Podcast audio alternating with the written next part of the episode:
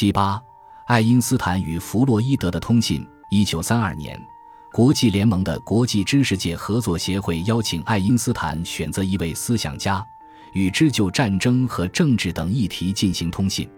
爱因斯坦选择了弗洛伊德这位伟大的知识分子及和平主义偶像。他在信中提出了一种已经思考多年的观点。他说：“要想消除战争，各个国家应该把他们的一部分主权交给一个超国家的组织，他有能力做出具有无可争辩的权威的裁决，并强迫绝对服从其裁决的执行。换句话说。”必须创建一些比国际联盟更有力量的国际权威机构。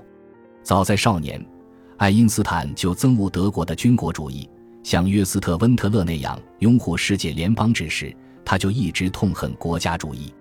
他的政治观点有一条基本假设，甚至在希特勒上台动摇了他的和平主义原则之后，也仍然保持不变，那就是。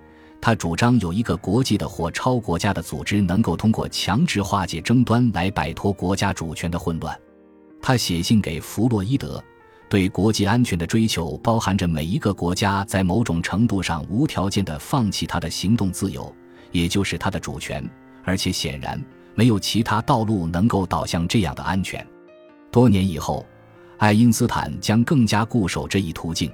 以克服他所帮助缔造的原子时代的军事危险，爱因斯坦最后向这位人的本能知识领域的专家提出了一个问题：既然人有一种仇恨和破坏的欲望，领导者可以操纵他来激起军国主义狂热，那么是否可能控制人的精神进化，使之不致产生仇恨和破坏的精神错乱呢？弗洛伊德在复杂难解的回信中表达了他的悲观看法。你猜测人身上有一种仇恨和破坏的活跃的本能，他写道：“我完全赞同你的看法。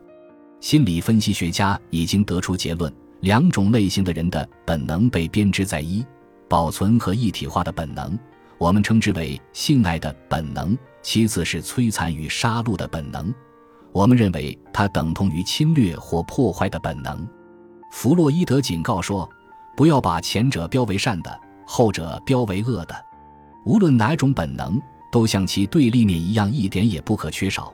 所有生命现象都源于他们的活动，不论他们是协同一致的起作用，还是对抗式的起作用。由此，弗洛伊德得出了一种悲观主义的结论。这些观察的结论是：我们不可能压制人的侵略性倾向。有人说，在地球上一些幸福的角落，自然界大量产生出人们需要的各种东西。